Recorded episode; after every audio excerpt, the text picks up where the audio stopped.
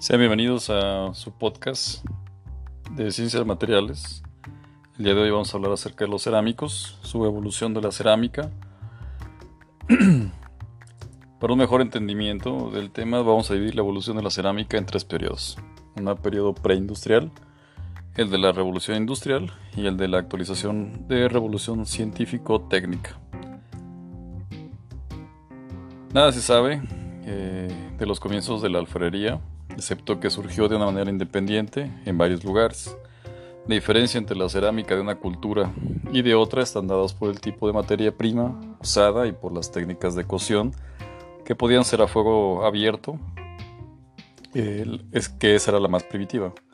En pozos o más elaborados en hornos, que son primitivos, siendo la leña el combustible universal para eh, ser utilizado.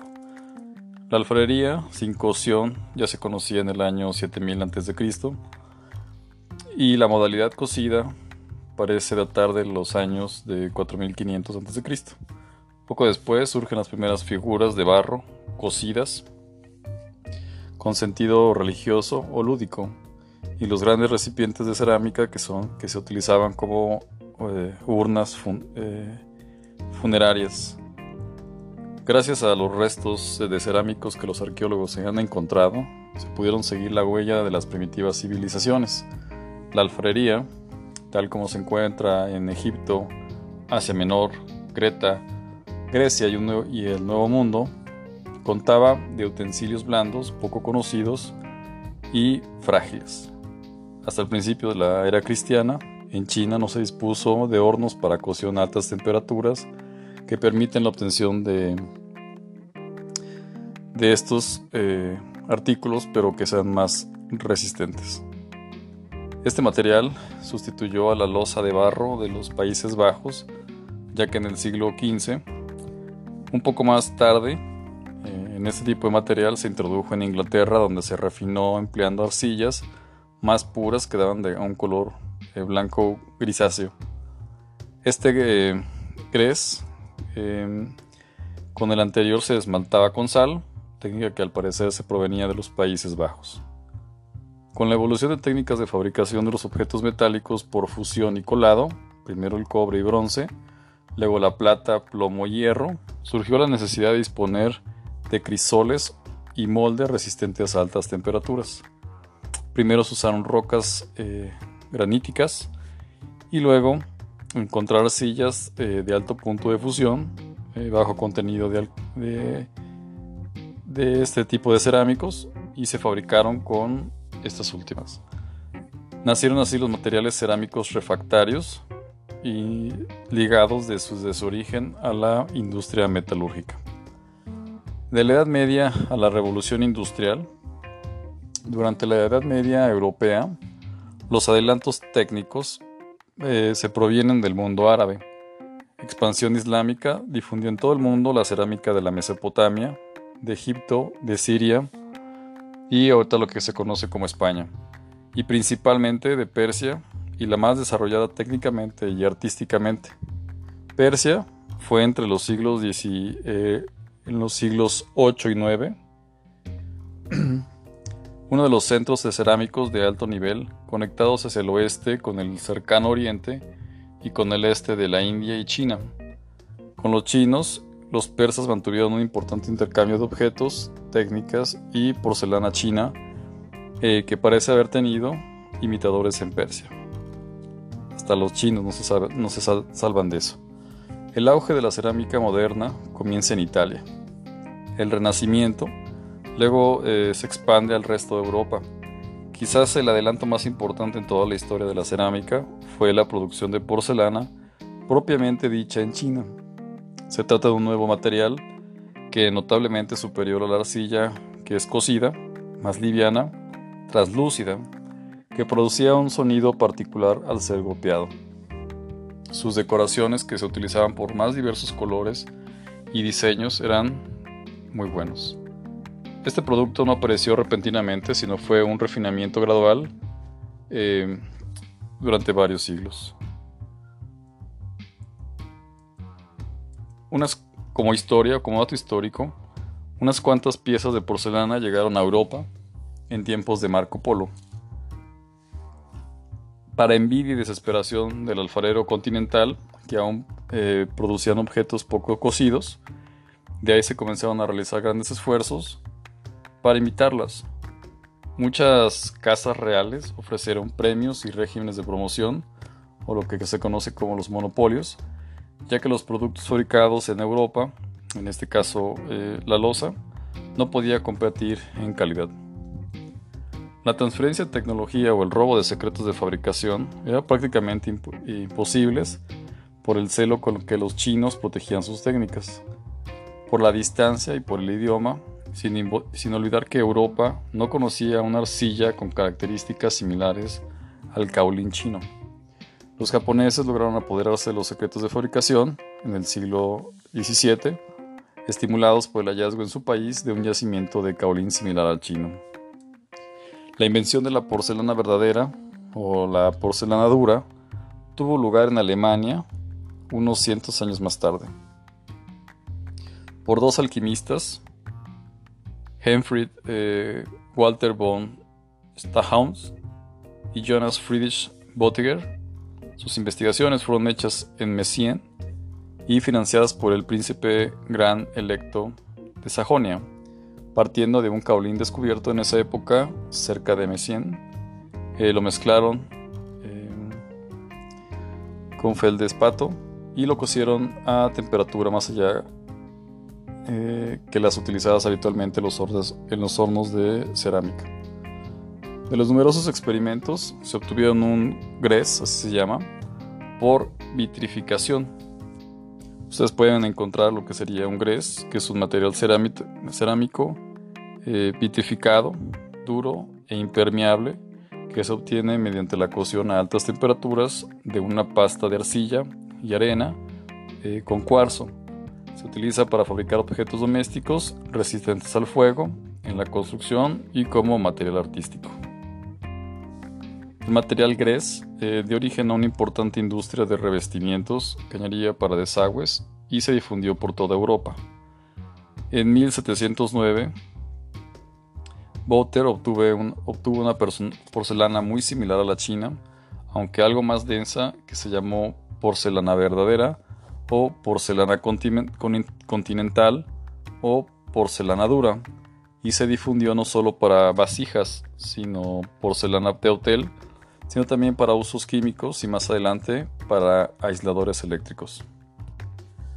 Boger eh, murió en 1719 y pese a la fabricación del Messien en mantener los secretos, estos fueron difundidos y se instalaron fábricas en otros países. En primer lugar, en Inglaterra y Francia.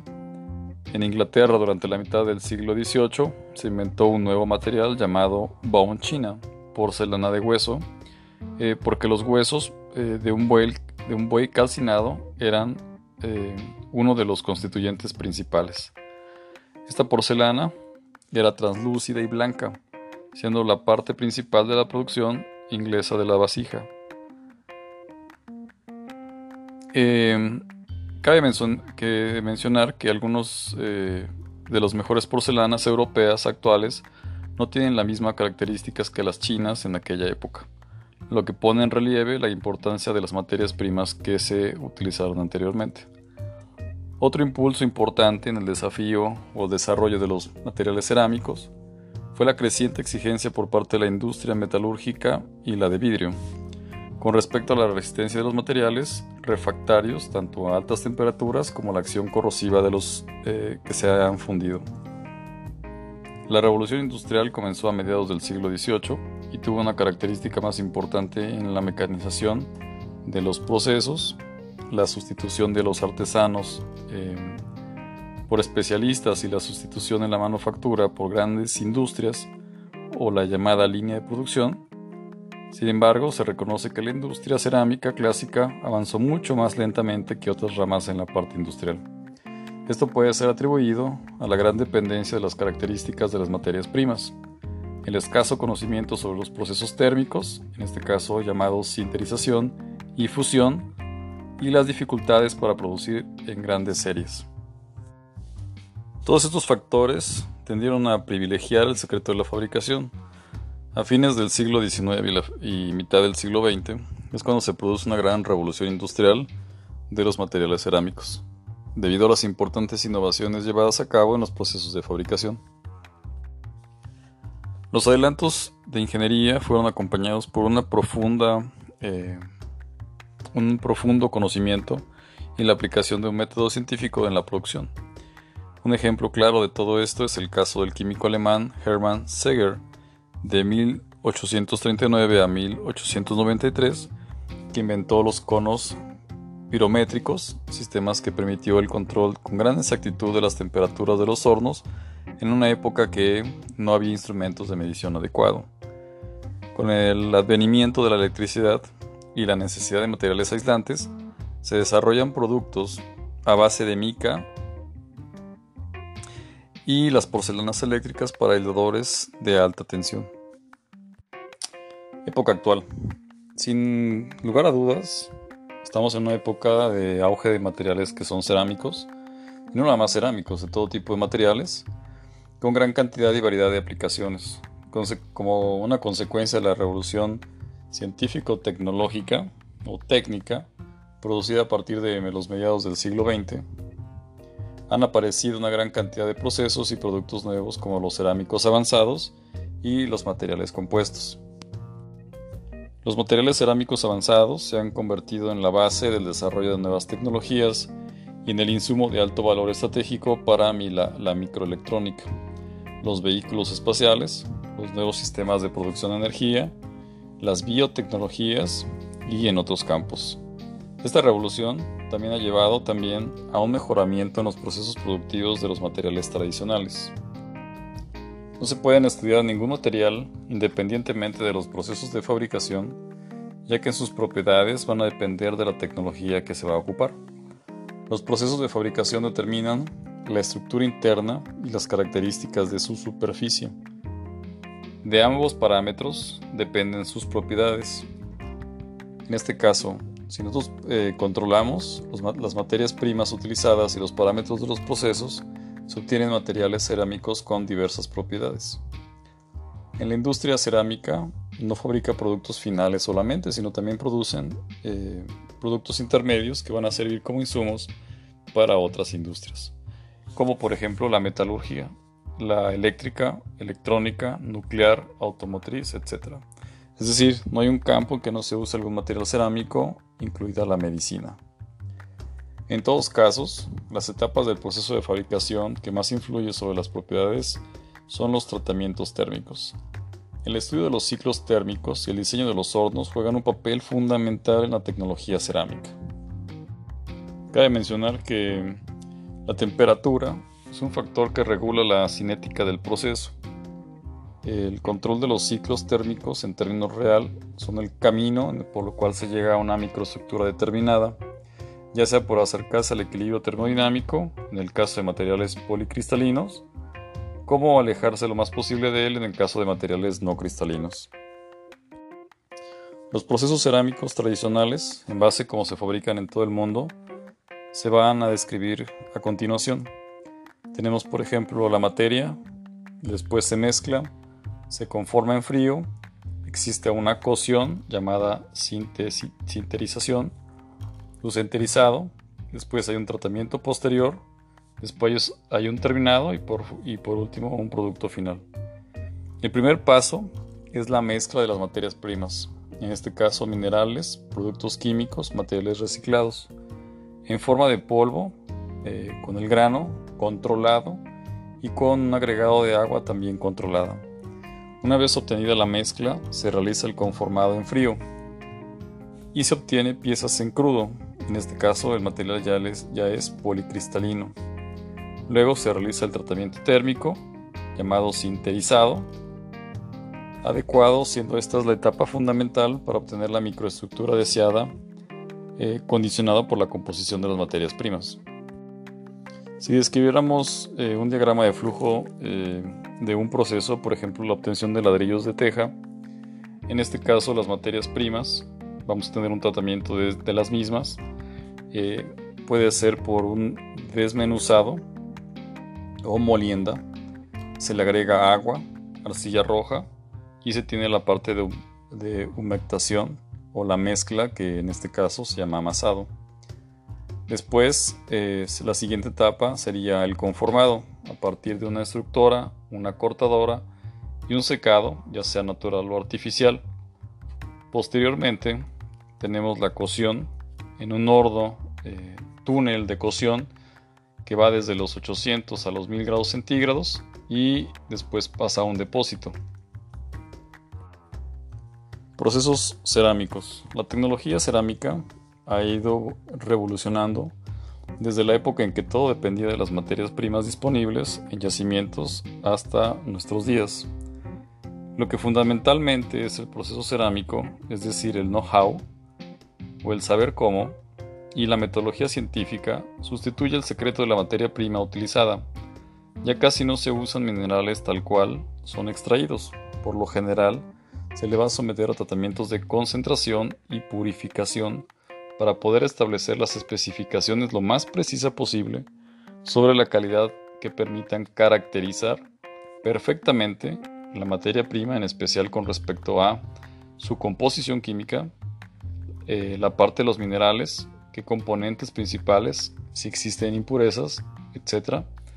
Distribución de los granos, características físico-químicas, ensayos eh, de manera orientativos, es decir, uso de potencial. Eh, las materias primas tradicionales utilizadas en forma de masiva eh, pasan a ser productos industriales básicos. En cuanto a las cerámicas avanzadas, se utilizan materias primas que nunca antes han sido utilizadas de una alta dureza o con características de alta pureza. Hablaremos de las materias primas. La industria cerámica actualmente exige cuatro requisitos fundamentales en las materias primas que utilizan. Calidad y constancia a lo largo del tiempo, especificaciones y tolerancias rigurosas con respecto a la concentración mínima de los componentes de los minerales y los químicos deseados, y los porcentajes máximos de otros minerales tampoco deseados, la cantidad suficiente y suministro ininterrumpido, el bajo costo para mantener los costos de producción. Es clave distinguir tres tipos de materias primas. De origen mineral, materias primas eh, minerales, productos químicos, materias primas sintéticas y los materiales reciclados de origen propio o externos. Las características del producto final van a depender de las características de la materia prima utilizada. La materia prima mineral, de los de los comienzos de la cerámica, las materias primas minerales básicas han sido y seguirán siendo los silicatos, y que son rocas más abundantes en la corteza terrestre. Las arcillas en particular han constituido y constituyen la base de la industria de la cerámica. Otros minerales utilizados eh, pueden ser el cuarzo, carbonatos de calcio y magnesio. A continuación vamos a escribir un poquito las materias primas más importantes en la industria cerámica. Por ejemplo, tenemos la industria, eh, tenemos cerámica roja, los productos más importantes serán ladrillos, bloques, tejas. Las materias primas minerales más importantes es la arcilla. Eh, la industria de la cerámica blanca, tenemos como productos importantes la vajilla, sanitarios y porcelana eléctrica. Las materias primas minerales más importantes es el caolín, el cuarzo y los productos químicos más importantes serían eh, fritas, pigmentos para esmaltes. Los famosos revestimientos, eh, en la industria de los revestimientos tenemos productos más importantes, todo el mundo conoce la parte de los pisos y azulejos. Las materias primas minerales más importantes son las arcillas y cuarzo. Y productos químicos más importantes, en este caso son las fritas, pigmentos y esmaltes. También tenemos en la industria los refractarios, tenemos productos importantes como por ejemplo ladrillos de diversas composiciones, crisoles o los llamados hormigones. Las materias primas minerales más importantes son las arcillas refractarias, eh, magnesitas, cromitas eh, y cuarzo. Los productos químicos más importantes es el carburo de silicio, alumina calcinada, y, tubular. Vamos a hablar acerca de las arcillas y los caulines. Las arcillas son el producto de disgregación total o parcial de las rocas ígneas por acción del agua y los agentes atmosféricos, en especial el dióxido de carbono, en la temperatura y la presión durante largos periodos de tiempo, en este caso eras geológicas de millones de años. Por esta razón, el término arcilla no corresponde a una composición química o de los minerales definida. Las arcillas son una mezcla de diversas especies de minerales, esto va a depender de la composición de la roca madre que se ha partido. Esto hace muy complicado el estudio de las mismas y la evaluación de los yacimientos, que por el mismo motivo van a presentar una elevada heterogeneidad. El término caolín, sin ser mucho más preciso, designa una arcilla con un elevado porcentaje de caolinita, mínimo el 80%, y con un bajo contenido de impurezas, especialmente el contenido de dióxido de hierro. La composición teórica de la caolinita es alúmina, 39.56% eh, de óxido de silicio y agua. En las arcillas naturales, dichos porcentajes son distintos en la presencia de otros minerales y de impurezas como el óxido de titanio, calcio, magnesio, potasio, sodio y hierro. El contenido importante de este último es característico de las arcillas rojas utilizadas en la fabricación de los, de los ladrillos y de las tejas. Vamos a hablar acerca de los minerales silíceos. El cuarzo es la forma más cristalina o la forma cristalina del sílice más abundante en la naturaleza. El cuarzo se encuentra en depósitos solo o en mezclas con otras rocas como micas o como subproductos de lavado de caulín. La industria de la cerámica utiliza el cuarzo molido. Las arenas son productos de la desintegración mecánica geológica de las rocas silíceas. Eh, su componente principal es el cuarzo y cuando supera el 95% de la composición de la parte mineral se llama como arenas.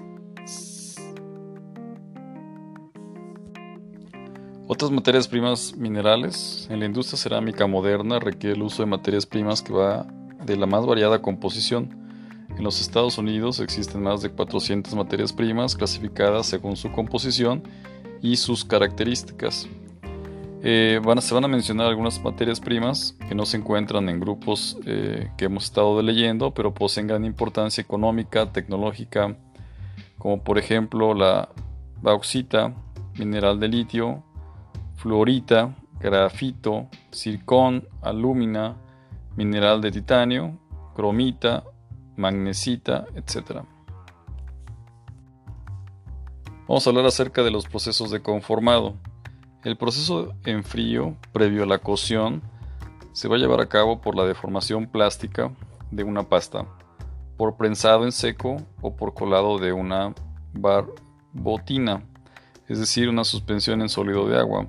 Existe gran variedad de sistemas y equipos para llevar a cabo estos procesos. Eh, de formación plástica.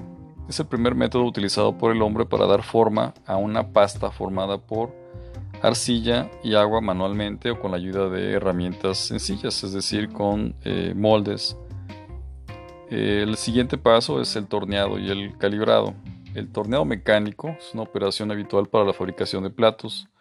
Estos también se realizan por una prensa aisladores eléctricos y en general para fabricar objetos de simetría axial.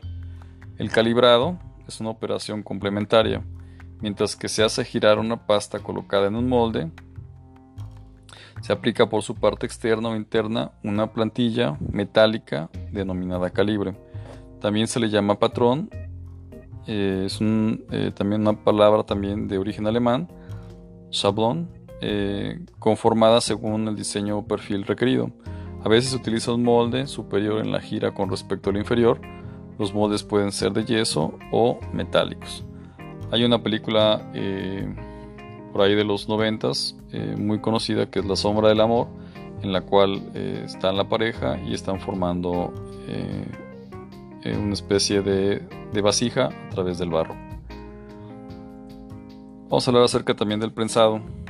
Hay una gran variedad de técnicas y equipos según el contenido de agua, la presión aplicada, la dirección de la aplicación eh, con la presión uniaxial, temperatura de molde de 800 a 1000 grados centígrados, aplicado vacío, vibración previa o simultánea. En el prensado en seco, menos del 4% de agua, se aplican presiones del orden de los 1000 megapascales y se requiere un tamaño de partícula relativamente pequeña. Este sistema tiene un gran efecto sobre la cocción, ya que la mayor eh, presión aplicada eh, también tiene una mayor compactación y una mayor densidad del producto final, lo que disminuye el tiempo de cocción. Extrucción. El proceso consiste en extruir pasta a través de lo que sería una matriz. Se logra diferentes perfiles y secciones cambiando las boquillas de la estructura. Cuando va saliendo la pasta a través de la boquilla, lo que se llama eh, chorizo, se corta mediante un hilo de acero, una cuerda de guitarra, en trozos adecuados. La condición es que este tipo tenga una sección y un perfil constante. Mediante este proceso se obtienen ladrillos macizos y huecos, tejas, bloques, tubos, cañerías y perfiles. El colado. El sistema de colado de una barbotina es de aplicación industrial relativamente eh, reciente.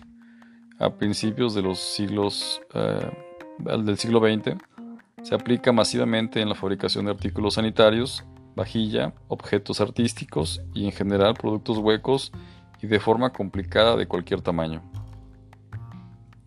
El punto eh, es la preparación de esta barbotina suspendido en las mezclas de materiales primas, de materias primas con agua y agregados aditivos necesarios para estabilizar la suspensión. Una vez preparada, se vierte dentro del molde de yeso cuya cara interna es la cara externa del objeto a fabricar. El yeso, al ser poroso, absorbe agua y las partículas sólidas quedan formando una capa dentro del molde. Dependiendo del tiempo y el contacto que esté con la barbotina, eh, con el molde será el espesor del objeto. Luego, una vez obtenido el espesor deseado, se vuelve al molde y se saca el excedente de la barbotina. Se deja un tiempo de 5 a 10 minutos para que se escurra bien, se abre el molde y se obtiene la pieza. La barbotina eh, es un tipo eh, de mezcla de polvo de arcilla diluido en agua que se emplea en ámbitos como la cerámica y el moldeado de barro. Secado. Una vez obtenidos los productos, salvo en el prensado en seco, en todos los demás procesos hay que eliminar el contenido de agua antes de realizar la cocción, debido a que de esta manera será expulsada de forma muy violenta, produciéndose rajaduras y la rotura de los mismos. Durante el proceso de secado, el calentamiento de las, piezas se debe de realizar. Esta se debe de hacer en forma lenta mediante la circulación de aire caliente. Se produce eh, el pasaje de agua que está en la superficie en estado líquido del vapor y la eh, siguiente migración del agua que está en el interior de la superficie. A medida que se va eliminando el agua, se va produciendo la contracción, ya que va disminuyendo la distancia entre sus partículas. Esta contracción puede ser del orden del 2 al 20% dependiendo del proceso de fabricación. Las temperaturas de secado, que están en orden de los 95 a los 98 grados centígrados, no mayor, ya que si el agua entra en ebullición dentro de las piezas, pues se puede dañar. Eh, si el secado es muy rápido, pueden aparecer fisuras, por lo tanto la velocidad de secado hay que establecerla de antemano y va a depender del tamaño y de la forma de las piezas. Cocción o sinterizado. El proceso de cocción se le aplica a todo el proceso que consiste en eh, vamos a consolidar y el material que está pulverizado en seco sin alcanzar temperaturas de fusión. Es el proceso de consolidación más común en la industria cerámica. Cuanto mayor es la temperatura de cocción, mayor será la cantidad de liga y vitria formada que los une los granos cristalinos. A la temperatura de sinterizado se forma una gran cantidad de líquido, ya sea del 30 al 40% en volumen, debido a las impurezas que existen en las distintas materias que forman eh, bajo el punto de fusión o bien por productos de las reacciones químicas que van teniendo lugar. Este líquido cuando se enfría se transforma en vidrio, eh, llamado fase vítrea, eh, se une a las partículas sólidas Esta liga vítrea tiene varios efectos. Mojada en partículas y posterior disolución, disminución o eliminación de la porosidad, incremento de la cinética del proceso, consolidación del material por efecto de tensión superficial e incremento de la densidad. Los tratamientos posteriores. En la industria cerámica, la vajilla, sanitarios y revestimientos se realizan el esmaltado y el decolorado. Para el caso de las cerámicas eléctricas, solo se produce el esmaltado. La parte del esmaltado se realiza con fines eh, de proteger y decorativos. Lo habitual es aplicar el esmalte para o por rociado, atomizado, inmersión, serigrafía, calcomanía sobre el objeto que ya está cocido y volverlo a pasar en el horno con un ciclo térmico adecuado para fundir el esmalte y lograr una adhesión y por enfriamiento controlado su consolidación. Este proceso se realiza en la vajilla, revestimientos sanitarios y aisladores y muchos ejemplos más. En algunos casos se han desarrollado procesos de monococción en los que la característica eh, y el esmalte por un lado y el diseño y el ciclo, término, el ciclo térmico del horno por otro permiten realizar la cocción y el esmaltado en una sola operación con la eh, consiguiente economía energética. Los esmaltes se fabrican por la fusión de distintas materias primas porque algunas de ellas son solubles en agua y al fundirlas se van a enfriar rápidamente en agua para obtener un material desmenuzado y friable o frita, que se denomina, que luego lo muele muy finamente. El esmaltado consiste en una fina capa vítrea entre 0.15 a 0.5 milímetros de espesor formado sobre el cuerpo de cerámico.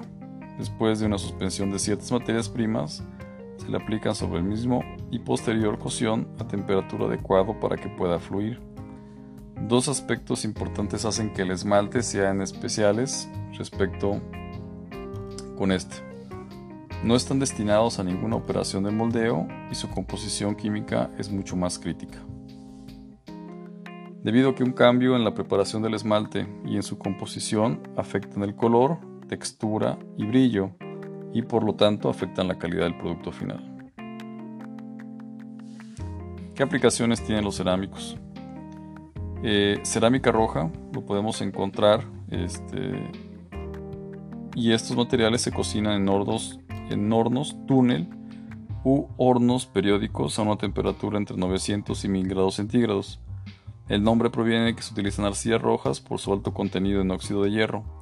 Los productos más importantes en este caso son ladrillos, ladrillos huecos, tejas, revestimientos como baldosas, azulejos, mayolíticas, mayolicas, con superficies esmaltadas para pisos y paredes. También encontramos como revestimiento para pisos y paredes, vasijas y vajillas, porcelanas,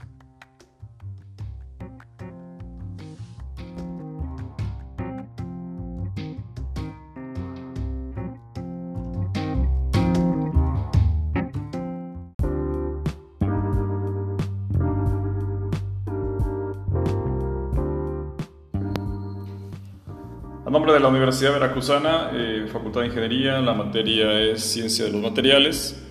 El día de hoy vamos a ver eh, la parte de los cerámicos, vamos a ver la conformación de lo que sería eh, el vidrio. Acaban ustedes de ver un video acerca de la elaboración del vidrio. Ahora vamos a, a ver más a detalle lo que sería en términos de la fabricación de este producto y pues vamos a empezar. Vamos a hablar acerca de los vidrios inorgánicos, como lo que ustedes pueden ver en la presentación. Y en la siguiente diapositiva ustedes tienen eh, el proceso o la etapa de fabricación de este, de este vidrio. Vamos a, describir este proceso. Eh, ustedes vieron en el video que el proceso de la fabricación de este vidrio podría ser a partir de materias primas recicladas, es decir, de, vidrios eh, reciclados, en este caso la compañía donde se elabora este vidrio, pues lo compra y lo eh, tritura para poder tener su materia prima. Bueno, el vidrio se obtiene a partir de una mezcla de arena sílice y cuál es el principal componente aunado con lo que sería el carbonato de sodio. Así eh, la arena se va a fundir a una temperatura menor y este, también un elemento importante es la parte caliza. Eh, para que el cristal eh, no se descomponga en el agua y que con una adición específica del agua los componentes se han pesado y son mezclados totalmente. Vamos a pasar también a a ver la parte del fundido.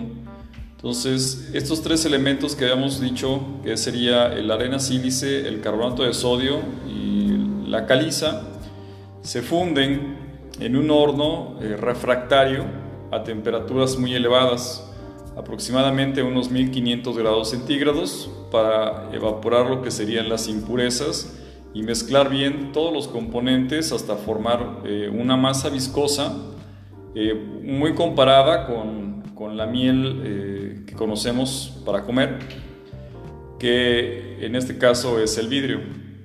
La fusión eh, comprende una serie de transformaciones tanto físicas como químicas en, este proceso del vidrio.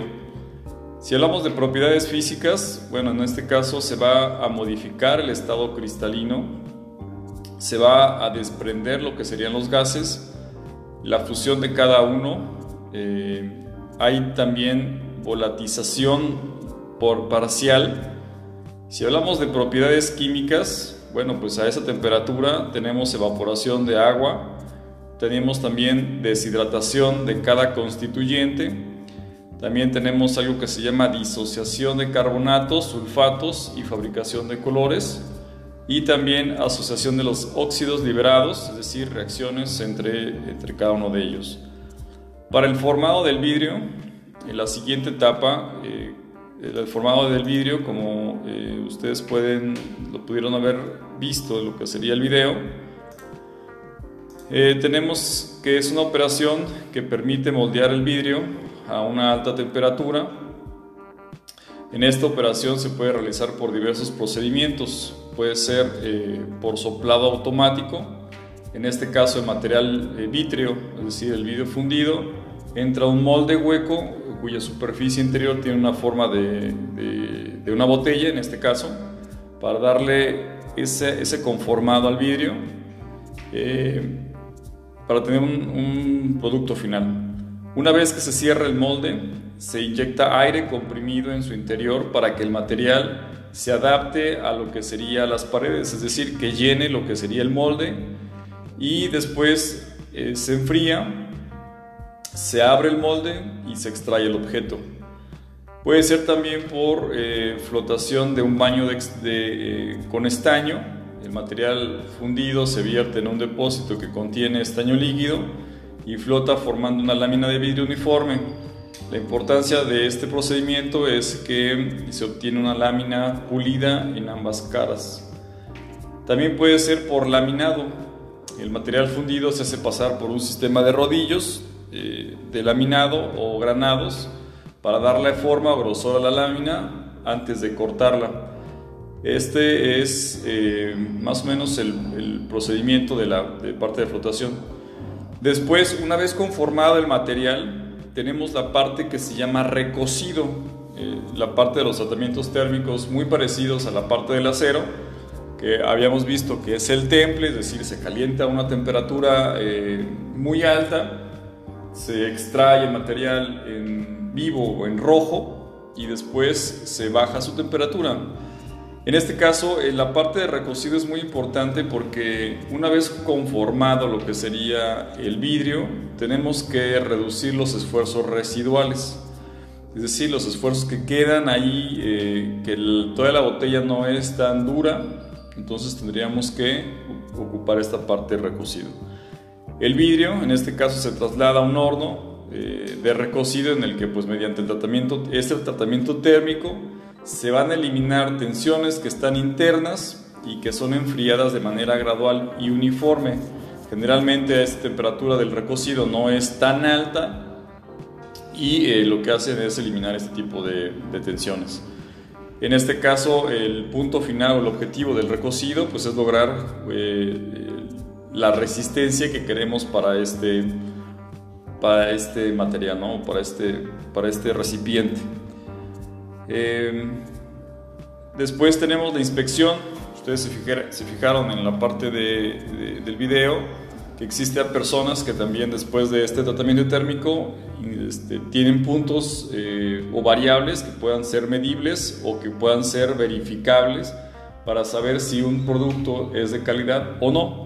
En este caso, en la inspección se realizan eh, exhaustivos controles de inspección para, para garantizar una alta calidad y que los que no cumplan pues se vuelvan a, a reutilizar en el proceso ya sea en el proceso de reciclado o en la molienda y que se llama molienda de scrap, así, así lo conocen en el mundo de, de los vidrios.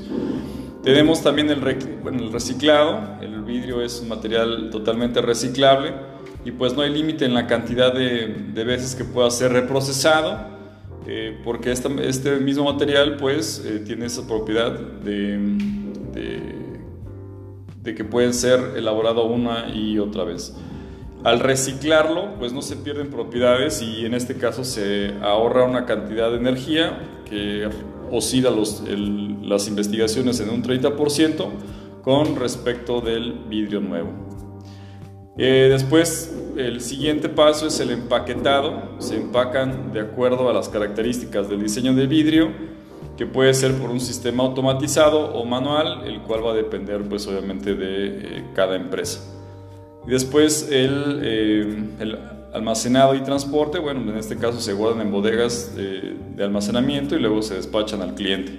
En este video, como ustedes pudiesen observar, eh, hay, una, hay una botella que, que, este, que Luisito comunica, que fue el video que vimos. En este caso, él elabora su, propia elaboramos la, botella del tequila Gran Malo y pues este eh, ese es el proceso que se llevó a cabo.